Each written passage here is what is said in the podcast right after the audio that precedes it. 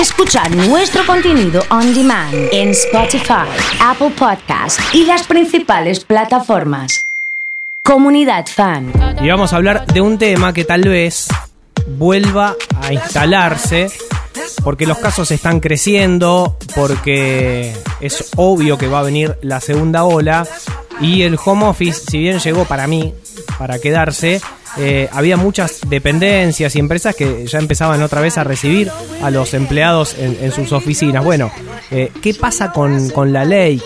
Qué sucede con aquellas personas a las cuales todavía no, no las rige el paraguas de la ley de teletrabajo y de qué se trata la, ley de teletrabajo. Es por eso que está con nosotros Jime Lopérgolo, nuestra especialista en judiciales, para entender un poquito el tema. Jime, ¿cómo estás? Hola Nacho, ¿todo bien? Bien, todo en orden. ¿Vos? Bien, todo bien. ¿Sí? Sí. Bueno, ¿qué, ¿qué va a pasar con esto del teletrabajo? ¿Cómo la ves vos? Y mira, me pasa lo mismo que con la ley de alquileres un poco.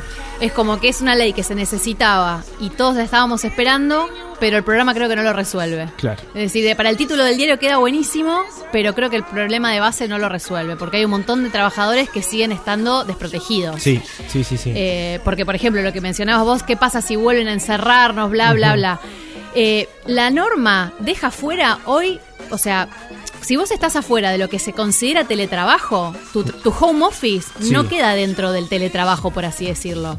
Y te explico, por ejemplo, eh, la, ley, la reglamentación de la ley, o sea, siempre la norma se compone de dos partes. La ley propiamente dicha y la reglamentación, que es como si fuese la letra chica que te va a decir cómo se va a aplicar. Claro. Pone exactamente cómo va a ser.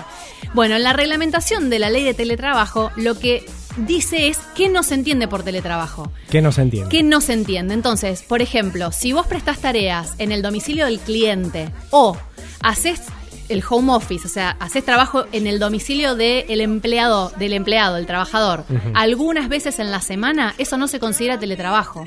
Ah. Que era en realidad uno de los conflictos que habíamos tenido en pandemia, porque un montón de los trabajadores, creo que todos, que empezamos a trabajar desde casa, no se consideraba teletrabajo. Entonces a vos no te pagaban ni internet, ni te mandaban la silla ergonómica, ni te mandaban el almuerzo a tu casa, por ejemplo. Claro, claro. Porque no estabas en el régimen de teletrabajo. Exacto, tuviste que irte por una cuestión externa eh, y se te sigue considerando como una persona que trabaja en, la oficina. exacto, como una, persona que, exacto, que tu eh, ubicación natural es la empresa y que esporádicamente o accidentalmente quedaste trabajando en tu casa. ¿Y cuáles son las ventajas, si tenés que remarcar, no sé, tres ventajas de, de estar enmarcado en la ley? Del teletrabajo. lo bueno de estar enmarcado en teletrabajo es que se te cubren los mayores gastos, que es ese de la conectividad, si necesitas mejorar tu computadora, si, no sé, eh, la silla ergonómica, el escritorio y demás, eso lo tiene que proveer el empleador.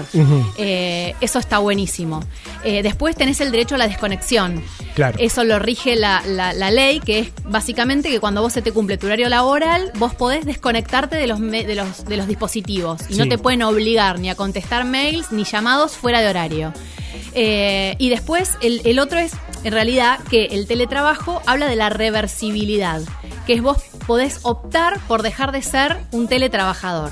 Esto aplica solo en el caso de que vos hayas tenido previamente un trabajo eh, presencial y optaste por el teletrabajo, podés volver es una decisión tuya, no del empleador. Exacto. Ahora, el empleado que arrancó su trabajo siendo teletrabajador no tiene reversibilidad. O sea, si vos ya tu naturaleza contractual era el teletrabajo, no podés decir un día, no quiero, o sea, quiero volver a, quiero que me den un lugar para trabajar. Y entonces, el que quedó obligado producto de la pandemia no está beneficiado por la, por la ley. Hoy, como está, como está eh, reglamentado, eh, los trabajadores comunes y corrientes que hacen home office esporádico o accidental están fuera de la ley de teletrabajo. Y acá voy entonces ya a tu oficina eh, en el estudio de abogado. Sí. Si a mí me mandan a mi casa, eh, ¿puedo ir a, a un abogado para que me paguen internet, para que me den la silla, para hacer esos reclamos? Mira, yo creo que sí va a ser materia de jurisprudencia, o sea, va a ser materia de reclamo individual y de solución individual, porque lo cierto es que si hay una disposición del gobierno nacional, como la hubo, donde vos no podías, estás impedido de ir a tu lugar de trabajo, no te pueden obligar a que vos soportes el costo de tu, de tu propia prestación de trabajo. Entonces, entiendo que se podría armar un, reclamo perfectamente. Claro, puede haber la, famosa industria del juicio, ¿no? Eh, sí. Que la vemos muy seguido en, otras leyes como la de jubilaciones, bueno, en este caso puede suceder Exacto, o sea, se instala un régimen que se rige a través del juicio. Che, y te, y te pregunto a nivel general, eh, ¿qué pasa con las leyes que no... ¿Le consultan a, a- a ustedes los abogados, los diputados? Pareciera que no, a veces, ¿no? Con- pa- pasa, nombraste la de alquileres, ahora la de Sí. teletrabajo. ¿Por qué están fuera de ritmo, anacrónicas? ¿Cuál es el problema? Y yo creo que el problema es que terminan armando las leyes personas que no tienen contacto con el, con el trabajo puntualmente. Claro. Es decir, no sé si sientan a la mesa a los representantes sindicales, pero a veces hasta los mismos representantes sindicales dejan de tener el contacto diario sí. de lo que es poner el lomo y trabajar 12 horas por día. Totalmente. Entonces, después es muy difícil plasmar una realidad en una ley cuando el que la escribe no la vive. Totalmente, porque pasa esto, que los legisladores se juntan con las cámaras empresarias, se juntan con los sindicatos, pero se juntan, es verdad, con el titular. No se Claro. juntan con el empleado, eh, con, con- con las personas que están trabajando. Total, y lamentablemente la política ti- termina como tiñendo todo, porque después por ahí se arman comités de trabajadores y demás, hasta que los nuclea un partido político y, Y listo. Y listo, ya está, le ponen la bandera y no representan más a nadie. Bueno, entonces estamos en presencia de un posible problema si Yo todos volvemos a casa. Yo creo que va a haber Sí, más de ¿no? uno, sí. Muchas Sin gracias, duda. Jimena. No, de nada.